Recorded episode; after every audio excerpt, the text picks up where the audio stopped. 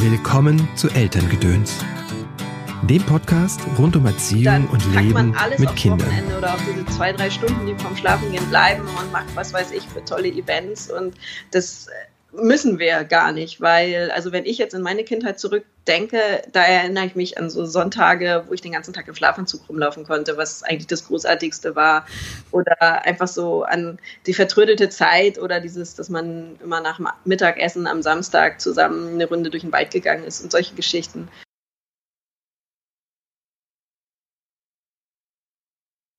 Den Tag vertrödeln und im Schlafanzug rumlaufen.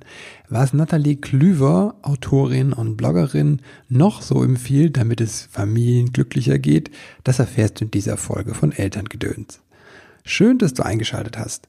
Mein Name ist Christopher End, ich bin systemischer Coach und unterstütze Eltern in schwierigen Erziehungssituationen. Mein Ziel ist es, dass du und deine Lieben eine angenehme und entspannte Familienzeit verbringt. Dazu bringe ich dir jede Woche hier im Podcast entweder einen kurzen Tipp von mir oder ein ausführliches Interview mit einer Expertin oder einem Experten aus dem Bereich Pädagogik, Psychologie oder achtsames Leben mit Kindern. Mein heutiger Gast, wie gesagt, heißt Nathalie Klüver. Nathalie ist bekannt vielen über ihren Blog Ganz normale Mama und hat drei Bücher mittlerweile geschrieben. Das neueste heißt After Work Family, wie du mit wenig Zeit dich und deine Kinder glücklich machst. Ein kleines Buch vollgepackt mit vielen Tipps und Anregungen. Ach ja, bevor ich es vergesse, auf meiner Webseite gibt es das neue E-Book zum Thema Wut auf christopher-end.de und da findest du auch alles zum Kreis der Väter, der jetzt in drei Tagen, glaube ich, startet. Also ist noch ein Platz frei. Wenn du Vater bist und aus Köln kommst, dann äh, melde dich schnell an. Und jetzt Vorhang auf für Nathalie. Hallo Nathalie. Willkommen Hallo. im Podcast. Schön, dass du da bist. Möchtest du dich mal kurz vorstellen, sagen, wer du bist und was du tust? Ja, ich bin Nathalie Klüver, ähm, im Internet bekannt als ganz normale Mama, weil ich da blogge und ich schreibe Elternratgeber, also vor allem für Mütter, für den Trias Verlag und ähm, bin hauptberuflich eigentlich Journalistin. Du hast jetzt auch ein neues Buch raus, After Work Family. Ja, genau. Das ist ähm, jetzt im August erschienen im Trias Verlag. After Work Family, wie du dich und deine Familie, nee, wie du mit wenig Zeit Familie glücklich machst. Da kommt man schon manchmal durcheinander. Genau, das ist frisch erschienen. Ja. Und wir haben ja eben ein bisschen vorher schon gequatscht und du sagst, äh, dass so, das habe ich so rausgehört und rausgelesen, auch dass das Besondere ja ist, dass du sagst, du musst gar nicht dein Leben so ganz umkrempeln, um quasi glücklich zu sein mit deinen Kindern, ne? Genau, eigentlich finde ich ja immer, man sollte eher positiv sehen. Man sollte sich auf das besinnen, was man schon richtig macht und nicht auf das, was man alles noch falsch macht. Und wenn man erstmal sieht, dass man nämlich schon ganz schön viel richtig macht, dann fühlt man sich ja gleich viel besser. Wobei ich dann noch anfügen muss, es gibt jetzt nicht wirklich das richtig. Und das Mhm. mhm. ja auch das, was ich in meinen Büchern immer schreibe. Jeder hat ja seinen eigenen Weg und ich will jetzt auch niemandem vorschreiben, welchen Weg man zu beschreiten hat, sondern ich gebe halt eher verschiedene Lösungsansätze oder auch einfach nur Gedankenanregungen, was man vielleicht ändern kann, dass man sich selbst überdenkt und das eigene Modell. Aber ich will niemanden mit erhobenen Zeigefinger in irgendeine bestimmte Richtung drängen. Von daher, also mein Anliegen ist immer, dass die Leute sich nach meinen Büchern besser fühlen sollen als vorher und motiviert, was anzugehen, aber nicht irgendwie schlecht oder in dem Sinne, oh Gott, ich habe ja bisher alles falsch gemacht, weil ja, machen alle auch ganz schön viel richtig. Ja. Und wie du sagst, glaube ich, ein Kapitel heißt auch so, der Zauber liegt im Alltag. Ja, Ich musste so gleich dran denken, so, weil ich mit jemandem letztens drüber gesprochen hat, über Elternzeit, ne, und ich hatte mit einer Hebamme gesprochen, die sagt, sie ist eigentlich ziemlich sauer, dass manche halt so die Elternzeit nutzen, so, um diese Weltreise zu machen, ne. Sie sagt so, dass erstmal kann das nur eine bestimmte Schicht machen. Und Mhm. zweitens ist das eigentlich nicht die Aufgabe. Es geht darum, eigentlich den Alltag zusammen zu gestalten, ne. Und da musste ich irgendwie bei dir dran denken, ne, man muss nicht das große Bromborium machen, sondern es geht darum, den Zauber so im Alltag zu entdecken. Wie, Genau. das, was äh, viele so, so denken, ähm, die packt dann das schlechte Gewissen, weil sie Vollzeit berufstätig und der Genau. Mann so bis spät abends und ähm, ist jetzt klischeehaft, aber machen wir uns nichts vor, so ist es ja nun mal. Ne? Und äh, dann packt man alles aufs Wochenende oder auf diese zwei, drei Stunden, die vom Schlafengehen bleiben und macht was weiß ich für tolle Events und das müssen wir gar nicht, weil, also wenn ich jetzt in meine Kindheit zurückdenke, da erinnere ich mich an so Sonntage, wo ich den ganzen Tag im Schlafanzug rumlaufen konnte, was eigentlich das Großartigste war. Oder einfach so an die vertrödelte Zeit oder dieses, dass man immer nach Mittagessen am Samstag zusammen eine Runde durch den Wald gegangen ist und solche Geschichten. Und das ist eigentlich viel, viel präsenter, so mehr so ein Kindheitsgefühl, als jetzt ganz konkret so der Besuch im Freizeitpark oder äh, weiß ich nicht, was man da als Eltern so für seine Kinder auf die Beine stellt. Und darum geht es mir mehr, dass man sich besinnt darauf, auf den Alltag, dass ähm, man sich einfach auch so ein bisschen treiben lässt und dass das, das ja eigentlich dieses Kindheitsgefühl auslöst, viel mehr als wenn wir von einem Highlight zum nächsten hetzen. Du hast da geschrieben auch oder irgendwo zitiert, dass das so um dieses Bewusste eher geht dann, ne? Genau. Und auch um das, was wir mal überlegen, so uns vielleicht auch in Kindersicht reinversetzen. Denn zum Beispiel meine Jungs, für die ist das das Größte und sie wünschen sich furchtbar doll, dass wir mit ihnen mit dem Auto in eine Waschstraße fahren. wir sind so dem Ding vorbeigefahren, also nicht eine Waschanlage, sondern eine Waschstraße, wo man drin sitzen bleibt. Und was für uns irgendwie total banal ist, wo ich mich aber erinnert habe, ich fand das als Kind auch furchtbar cool. Und äh, irgendwie habe ich immer anderes zu tun, als mein Auto zu waschen. Aber das sind zum Beispiele auch was, was für Kinder halt so den Zauber ausmacht. Oder nach mhm. dem Kindergarten eine halbe Stunde an der Großbaustelle stehen zu bleiben. Mhm. Äh, anstatt jetzt zum Kinderturnkurs zu hetzen und, oder in den Indoor-Spielplatz oder sowas, dass das so Sachen sind, die für Kinder viel mehr hängen bleiben und die uns dann auch wiederum entspannter machen, weil wir ja gar nicht ständig was Neues bieten müssen. Ja. Jetzt ist das ja, wo du sagst, entspannt, ja, so eine Sache, dass viele Eltern gar nicht entspannt sind und sagen, ich habe gar nicht die Zeit dafür, drei halbe Stunde an der Großbaustelle stehen zu bleiben, ne, so. Ja, wir sind ständig getrieben und das ist ja auch, was ich in diesem Buch denn so mache, dieses, als ersten Schritt sollten wir erstmal unseren Alltag entrümpeln. Also so wie wir im Frühjahr alle nach Marie Kondo unsere Zimmer ja, genau. Ja, übrigens nie gelingt, aber mein Alltag zu entrümpeln ist mir tatsächlich ganz gut gelungen, was ich auch viel wichtiger finde. Also einfach alle überflüssigen Termine rauszuschmeißen hm. und sich wirklich zu fragen, brauche ich das alles? Ähm, und mache ich das nur, weil ich denke, mein Kind muss unbedingt äh, mit fünf sein Seepferdchen machen oder was weiß ich. Also da sollten wir einfach alles so ein bisschen auf die Probe stellen. Und ähm, je mehr freie Zeit wir einfach vertrödeln können, umso besser ist es. Also hm. ähm, zum Beispiel kann man Termine ganz anders legen. Ich bündel jetzt immer Arzttermine von den Kindern, dass ähm, alle meine drei Kinder gleichzeitig zum Vorsorgetermin zum Zahnarzt gehen, sodass man in einem Abwasch erledigt hat. Und wenn man da so ein bisschen nachfragt, kann man da tatsächlich doch recht viel erreichen. Und du hast auch geschrieben, diese wohlig warmen Kindheitserinnerungen, ne? das ist dieses Vertrödeln, meinst du damit? Genau, die gemeinsame Zeit und ähm, dann auch diese Rituale, da habe ich ja auch ein ganzes Kapitel drüber, wie wichtig so diese Routinen sind, diese Familienrituale, die dann so eine Art auch Familienidentität werden, so wie so eine Corporate Identity beim Unternehmen, halt nur für unsere Familie. Und das sind dann so Sachen wie, also wenn meine Kinder krank sind und zu Hause bleiben, dann kriegen sie immer zum Beispiel äh, Milchreis mit Apfelmus oder sowas. Also so diese Erinnerung, die man hat. Oder jeden Samstag, wenn gehen wir auf den Markt einkaufen und danach machen die Kinder selber Pfannkuchen. Das können die mhm. mittlerweile alleine machen. Und da sind dann so Rituale, die man einführt und an die sich die Kinder bestimmt auch später noch erinnern werden und wodurch wir uns irgendwie auch identifizieren. Wie finde ich mein Ritual, wenn ich jetzt sage, oh, keine Ahnung, wo fange ich an? Oh, ich habe ganz viele Vorschläge in meinem Buch. Eine ganze Seite mit Beispielen. Nein, da muss jeder was Eigenes finden. Ja. Und, äh, die beste Möglichkeit ist, sich erstmal zu erinnern, was haben meine Eltern eigentlich früher mit mir gemacht? Mhm. Was ist mir in Erinnerung geblieben? Das kann man übernehmen und dann kann man einfach schauen, was tut uns gut und was machen wir gerne und ähm, ja, das können dann so Fixpunkte sein. Also es gibt dann so tägliche Rituale. Bei uns ist das, wenn ich die Kinder abhole, dass wir uns erstmal alle zusammen hinsetzen. Ich trinke meinen Kaffee, die Kinder einen Kakao und dann fängt der Große an mit seinen Hausaufgaben. wir machen immer einmal so diese gemeinsame Pause, die ist nicht lang, das sind vielleicht mhm. zehn Minuten wo wir sitzen und jeder sagt kurz, was irgendwie angefallen ist, aber das ist dann halt einfach so, so was so die Zusammengehörigkeit stärkt und was einfach auch alle so zur Ruhe kommen lässt. Und das sind dann, das sind ja keine großartigen Rituale. Das hört sich jetzt nach so einem esoterischen Brimborium an. Das ist es ja gar nicht. Ne? Aber dann gibt es so die monatlichen, dann die jahreszeitlichen, wie jetzt Kastanien sammeln und mhm. sowas. Aber das gibt den Kindern dann auch so eine gewisse Sicherheit. Das, äh, ja, da habe ich immer geschrieben, so Routinen, so als Sicherheitsnetze. Wenn der ganze Tag stressig ist, dann habe ich immer noch meine Routine, in die ich verfallen kann und dann meinen Kopf auch ein bisschen ausschalten kann. Ja. Also das heißt, einmal sind das, du sagst, die Rituale aus meiner eigenen Kindheit, die ich quasi wie weitergebe. Bei dir ist das das Pfannkuchen. Ja, genau. Back, ja. geschrieben im Buch. Äh, und dann dieses, das Neue finden, das eigene finden, ne? So.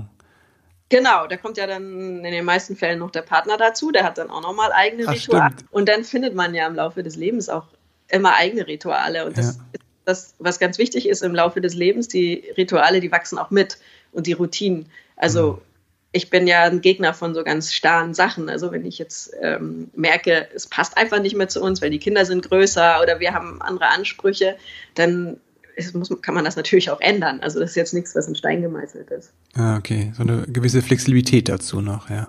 Ja, die sollten wir sowieso immer haben, ja. Ja, ist bei Kindern ganz gut. Jetzt hört sich das ganz leicht an, so, und entrümpeln und äh, Rituale.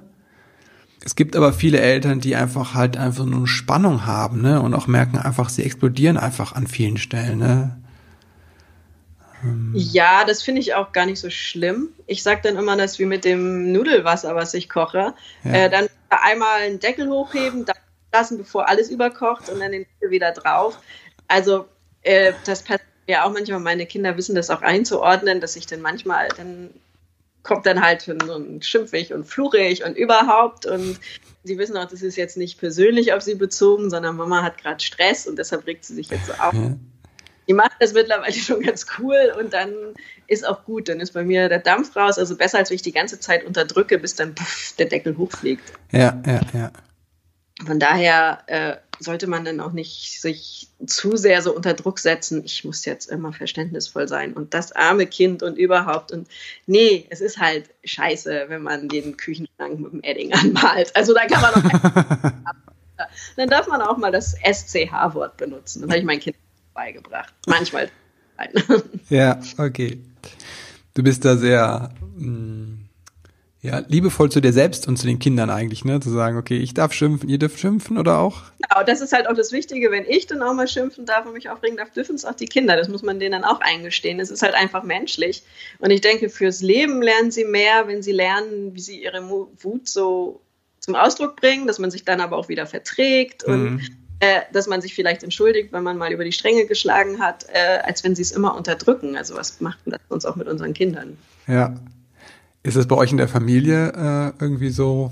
Da kommen ja verschiedene Traditionen meistens zusammen. Also bei uns ist es zumindest so, dass einer sehr harmoniebedürftig ist und einer eher sehr die Gefühle nach außen trägt, bei, also bei uns Eltern, ne? So. Das geht eigentlich. Mein, mein Mann ist immer weniger streng als ich, muss ich ehrlich sagen. war vielleicht auch daran, weil ich mehr zu Hause bin und mich einfach mehr, äh, da, ja, mehr die Erziehungsarbeit leisten musste. Was machen Eltern dann, wenn die so unterschiedliche, unterschiedlich ticken? Also ich glaube, dass das ja normal ist, ne, so. Ich glaube auch, dass Kinder das sehr wohl verstehen können. Man liest ja ganz viel so, ah, Eltern müssen immer an einem Strang ziehen und sich einigen können, aber äh, Kinder sind ja auch nicht dumm und die, die merken dann ja auch, wenn Mama sich ständig verstellt. Also klar müssen wir so in den grundsätzlichen Sachen müssen sollten Eltern sich schon einig sein, mhm. aber äh, in so kleineren Sachen, wenn sie dann mit Papa eine halbe Stunde länger was gucken dürfen, mein Gott, also wissen das dann ja auch einzuordnen und je älter sie werden, umso besser. Also was hast du noch für Tipps? Also flexibel sein, war das jetzt? Dieses flexibel sein, dieses Entrümpeln, dieses weniger ist mehr mhm. und den Kindern auch immer Zeit lassen zum Spielen und immer Pausen und Zeitpuffer einplanen. Also dieses ähm, ich war gestern erst beim Elternabend, da sagte dann eine Mutter, oh, heute war so ein durchgetakteter Tag und ich hatte noch gar keine Zeit. Und das ist dann, natürlich gibt es solche Tage, man kann es nicht immer vermeiden, aber das ist so, man sollte es versuchen zu vermeiden. Man sollte immer äh, Zeitpausen einplanen, die man einfach auch mal vertrödeln kann. Hm. Und äh, wenn man so den Nachmittag durchtaktet, sollte man zum Beispiel auch nicht von seinem Tempo ausgehen, sondern immer vom Kindertempo, was ja beträchtlich vom Erwachsenentempo abweicht ja. und sowas. Also das sind dann so kleine Stellschrauben, an denen man drehen kann und die sich jetzt furchtbar banal anhören, ja, Zeitpuffer, aber äh, damit erreicht man halt einfach mehr. Ähm, wenn man nicht ständig hetzt. Man denkt ja immer, man optimiert seine Zeit, indem man so zack, zack, zack, knallhart alles durchtaktet. Aber in Wirklichkeit verliert man seine Zeit dadurch. Was habt ihr bei euch rausgeschmissen, wenn du sagst entrümpeln?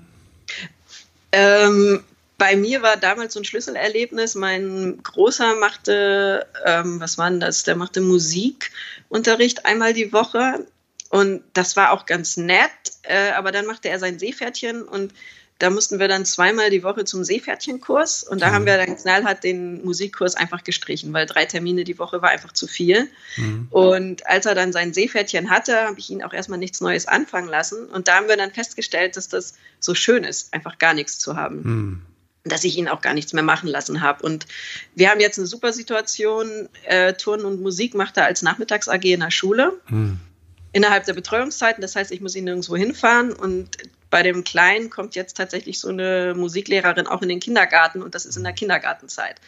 Und äh, ich kann eigentlich allen nur raten, wenn sie irgendwie im Elternbeirat sind, die Kindergärtnerin äh, zu sowas anzuhalten, sowas zu machen, weil das einfach uns den Nachmittag unglaublich entspannt. Das ist ja so in vielen Köpfen drin. Also ich bin auch so aufgewachsen quasi. Äh, es gab drei Sachen, also Musik, Sport und was Soziales, ne? Pfadfinder. Also ich denke immer, dass ein bis zwei Termine die Woche maximal. Also mhm. man sollte schon, äh, also auf jeden Fall einen freien Termin in der Woche haben und das Wochenende frei. Also mhm. ich, deshalb lasse ich meine Kinder auch kein Fußball spielen. Sie haben ein Glück auch überhaupt kein Interesse dran. Ich, diese Vorstellung, dass ich da jeden Sonntag auf irgendeinem Sportplatz stehen muss, finde ich ganz, ganz furchtbar. Also und ich äh, habe immer so die Hoffnung gehabt, oh bitte kein Mannschaftssport, weil ich das nicht möchte. Und eigentlich haben sie da auch null Interesse dran. Äh, davor bin ich verschont geblieben. Und ich denke mal, man braucht zumindest ein bis zwei freie Nachmittage in der Woche, mhm. um einfach, dass die Kinder spielen können, dass die Freunde treffen können mhm. und äh, man Zeit hat, weiß ich nicht, zu basteln und was man alles machen will. Und ja, wenn die Kinder in die Schule kommen, kommen ja eh immer noch die Hausaufgaben dazu. Und mhm äh, die passen ja sowieso zeitlich eigentlich nie in den Nachmittag. Ja. Wenn ich jetzt viel arbeiten muss, ne, es gibt ja manchmal einfach Zwänge, ne, dass du einfach sagst, ja, ich würde auch gerne nur halbtags arbeiten und beide, aber keine Ahnung, es muss irgendwas abbezahlt werden oder es reicht sonst nicht so, ne, zum mhm. Leben. Das oder man ja, will es einfach nicht. Oder man möchte es nicht. Auch genau. das ist vollkommen okay, ja. Ja, genau, genau. Und was, was mache ich dann? Ne? So, wo kriege ich dann die Ruhe rein und die Quality Time. Genau, das ist auch das. Äh, das Buch hatte tatsächlich mal den Arbeitstitel Drei Stunden Eltern, bevor wir es gerne gemacht hatten, weil es tatsächlich, wenn man so rechnet, jemand, der sein Kind Vollzeit betreut hat und um 16 Uhr abholt mhm. und geht das Kind äh, um 19 Uhr vielleicht ins Bett, ähm, dann sind es tatsächlich ja nur drei Stunden, was jetzt irgendwie nicht besonders viel ist. Und wenn man da dann noch äh, weiß ich nicht, Hausaufgaben oder einen Nachmittagskurs, Einkaufen und Haushalt mit reinquetscht, dann äh, bleibt nicht mehr richtig viel. Und ähm, da habe ich ja auch dieses geschrieben, dass äh, man überlegen muss, was ist eigentlich Quality Time und wie kann ich die Zeit zusammen nutzen. Mhm. Und zum Beispiel dieses Thema Haushalt, da kann man ja die Kinder mit einbeziehen. Und je jünger sie sind, umso mehr kann man das auch spielerisch machen und dann bringt ihnen das auch Spaß. Und dann wird halt so das gemeinsame Geschirrspüler ausräumen und Besteckkasten einsortieren. Das wird dann für die Kinder auch so ein Spiel. Und bei älteren Kindern merkt man dann halt, dass sie dann auch vielleicht zum Sprechen kommen, wenn man zusammen, weiß ich nicht, Mohrrüben schält oder sowas. Also ich habe früher auch immer viel helfen müssen im Haushalt und ich habe nicht die besten Gespräche mit meinen Eltern in der Küche geführt, wenn wir zusammen gekocht haben. Hm. Und äh, von daher muss man immer überlegen, was ist eigentlich äh, Quality Time? Ja. Und also nicht dieses Nebeneinander herleben, sondern äh, wenn man gemeinsam sowas zum Beispiel macht oder gemeinsam selbst das Einkaufen kann man ja schön gestalten und nett gestalten und ähm, das muss man sich dann so ein bisschen rauspicken im Alltag. Ja. Also nicht e extra etwas Neues machen, wie äh, wir setzen uns hin und gucken uns mal an und du erzählst mal, sondern wir machen das, was eh gemacht werden muss und äh, und nutzen das dann einfach und machen es halt einfach uns nett dabei. Also ja. ich äh, habe halt auch ähm, gemerkt, und je älter die Kinder werden, umso mehr ist es auch so, dass die dann eher was erzählen und berichten, wenn man nicht so dieses Augen zu Augen macht. Ich ja. habe es früher Mutter Mutter-Gesprächskreis genannt, weil ich es ganz furchtbar fand und auch tatsächlich eher was erzählt. So dieses setzen wir uns mal zusammen hin und trinken Tee und äh, das war, da habe ich dann immer dicht gemacht. Aber wenn man dann so nebenher was macht hm. und gemeinsam kocht oder Kuchen backt, also meine Kinder und ich backen sehr viel, essen auch sehr viel Kuchen und äh, auch dann, das noch.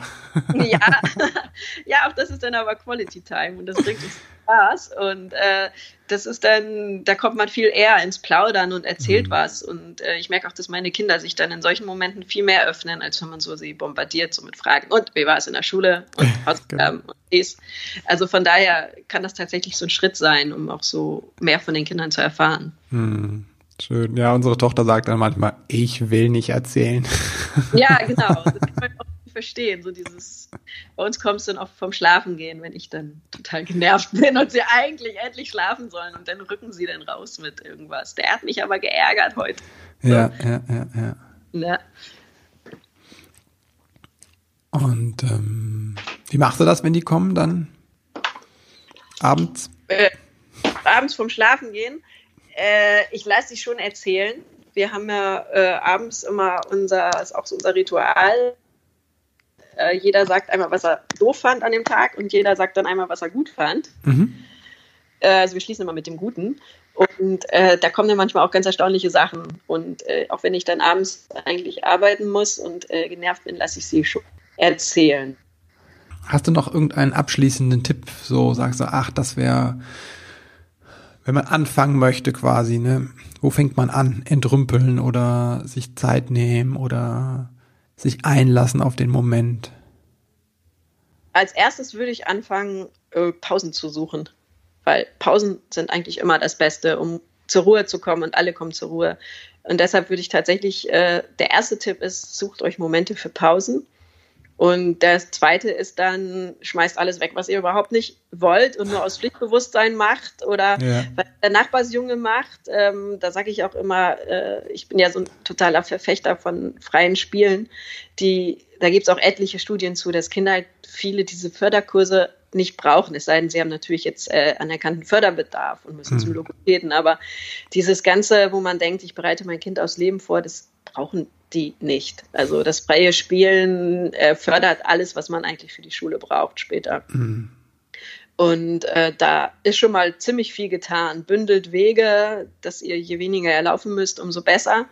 Und ähm, dann lasst auch mal fünf gerade sein. Also wenn man sieht, die Kinder wollen jetzt auch spielen, dann zwinge ich sie auch nicht dazu, die Möhren zu schälen. Und ja. die Wäsche kann vielleicht auch bis zum nächsten Tag warten. Hm. Ja, schön. Möchtest du nochmal sagen, wo man dich erreichen kann? Also genau, das neue Buch heißt der After Work Family. Genau. Packen wir auch in die Show Notes. Dann genau, hast du noch zwei andere geschrieben. Genau, das Buch davor war Die Kunst, keine perfekte Mutter zu sein. da geht es um uns Mütter, da geht es mehr so um das Thema Mutter-Burnout. Äh, da gibt es aber auch ganz viele Tipps zum Nachmittagsentrümpeln. Also wenn man so will, ist After Work Family so der Nachfolger von der nicht perfekten Mutter. Und das erste Buch bei Trias war so ein klassischer Ratgeber zum Thema, wenn das zweite Kind kommt, aber mhm. auch äh, da äh, geht es tatsächlich so ganz ähm, ja ohne erhobenen Zeigefinger. Also mir ist immer so wichtig, äh, jeder sucht mhm. seinen eigenen Weg und ich biete nur ganz viele Optionen und Möglichkeiten und Gedankenspiele, aber äh, es gibt jetzt keinen vorgefertigten Weg, weil mhm. da bin ich gar nicht zu befugt, einander zu sagen. Genau, und ansonsten gibt es mich mehrmals die Woche ähm, auf meinem Blog, ganz normale Mama kommen. Äh, und da bin ich natürlich bei Instagram, da bin ich, glaube ich, eine ganz normale Mama und bei Facebook bin ich ganz normale Mama, genau. Da Back. kann man mich dann auch jeden Tag verfolgen. Genau, die Links gibt es alle in den Show Notes. Und genau, jetzt möchte ich dir noch Danke sagen. Ja, sehr gerne, hat mir Spaß gebracht. Einmal für das Interview, aber dann auch für deine Arbeit. Nämlich, was du gerade gesagt hast, dieses ähm, nicht so das so hochhängen, ne? Also dieses, dieses nicht perfekte, ne, was, was, was ja in dem Buchtitel schon anschwingt, aber mhm. auch ähm, in deinem, deinem Blog, ganz normale Mama, mehr Life als Style heißt ja auch ja. der Untertitel und genau. wenn man den Blog sich anguckt, denkt man auch so, ja, okay, das ist jetzt äh, sehr unaufwendig, unaufgeregt. Ne? Also das sind, die Bilder sind wirklich so zack, einfach gemacht, ohne ja, bei Instagram gebe ich mir schon ein bisschen mehr Mühe. Okay. Aber Nein, hat, aber ich es hat ja diesen Charme und, das, und die Leute spricht es ja auch an, ne? Weil, weil, ne, wenn ich das sehe, diese Hochglanzdinge, das setzt mich ja auch tierisch unter Druck, ne? Ich muss ja mein ganzes Haus neu bauen und oder und neu genau. einrichten. Das ist, was ich bei, bei Instagram in den Stories zeige, da zeige ich dann auch äh, halt den nicht eingeräumten Geschirrspüler, die Berge, Oh, das Sockenmemory, das ist auch immer wieder sehr beliebt, wenn wir mit den einzelnen Socken sitzen und das Kinderzimmer. Äh, und da kriege ich tatsächlich sehr, sehr viele Zuschriften. Oh, wie gut, das sieht nicht nur bei mir so aus. Ja. Und äh, das geht mir auch darum. Und auch mein Blog-Layout, äh, das ist ja auch eher bunt und nicht dieses weiße, cleane, was gerade sehr angesagt ist. Ähm, weil so bin ich nicht. Ich bin auch eher äh, etwas chaotisch. Genau. Lebendig natürlich, würde ich sagen. Normal ja, genau. halt, ne? Ja, normal, genau. Ja, authentisch. Ja, vielen, vielen Dank dafür. Ich glaube, das nimmt sehr vielen Eltern halt den Druck, ne, so sein Dann zu müssen. Mein Ziel erreicht, genau. Ja. Ein großes Dankeschön dafür. Ja, Jetzt habe ich noch ein paar abschließende Fragen. Ja. Die kriegt so jeder Gast. Okay. Zum einen, wenn du an deine eigene Kindheit denkst, ne? Und es gab vielleicht etwas, was du nicht mitbekommen hast von deinen Eltern. Was war das, was du dir selbst beibringen musstest, so? äh, das ist eine gute Frage.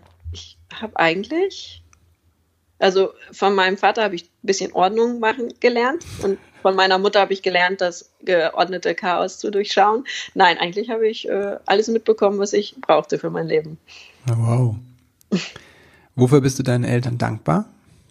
Äh, dass sie mir immer sehr viel Freiheiten gelassen haben. Und ähm, das ist auch das, was ich an mein Kinder, meine Kinder weitergeben möchte. Das, sie haben mich sehr gelassen erzogen, sie haben mir aber trotzdem immer Regeln aufgezeigt, die für mich aber nicht wie Regeln oder Grenzen waren. Und das fand ich eigentlich eine ganz gute Mischung. Wenn du werdenden Eltern drei Tipps mit auf den Weg geben könntest, so die wichtigsten Dinge, was wäre das?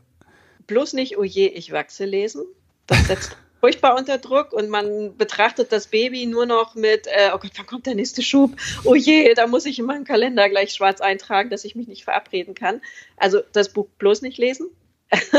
Sowieso nicht zu viel lesen mhm. und sich aufs eigene Gespür verlassen und bloß nicht zu früh anfangen, das Kinderzimmer einzurichten. Das ist völlige Zeitverschwendung. Also wir haben unser Kinderzimmer gebaut, als mein Großer drei war. Und äh, das reicht vollkommen. Babys brauchen sowas nicht. Wow. Dankeschön. ja, vielleicht noch ein bisschen andere Tipps, aber ganz echte. ja, nimmt, glaube ich, sehr viel Druck wieder raus, ne? Und führt so zum entspannten Sicht auf die Familie. Ja, das ist auch das, was ich immer irgendwie versuche. Was eine gut gelaunte Interviewpartnerin. Da kann man sich doch gleich vorstellen, dass bei Klüvers zu Hause es auch relativ entspannt und humorvoll zugeht. Wenn du entspannter umgehen möchtest mit den Wutanfällen deines Kindes, dann schau doch mal auf meine Webseite christopher-end.de. Da steht mein neues E-Book zum Thema Wut und Wutanfälle, wie du die meistern kannst. Und falls du Vater bist und aus dem Großraum Köln kommst, dann lege ich dir noch den Kreis der Väter ans Herz. Das ist unser Halbjahresprogramm für Väter. Sechs Abendseminare, eine feste Gruppe von Vätern. Eine sehr intensive Erfahrung und du brauchst keine Vorkenntnisse. Ne? Du musst noch nie Selbsterfahrung gemacht haben, kein Coaching, keine Therapieerfahrung, keine Meditationserfahrung. Ne? Du kommst einfach zu uns, eine Gruppe fremder Väter und es wächst sehr schnell zu einer sehr engen und wie ich finde, immer sehr bereichernden Gruppe zusammen.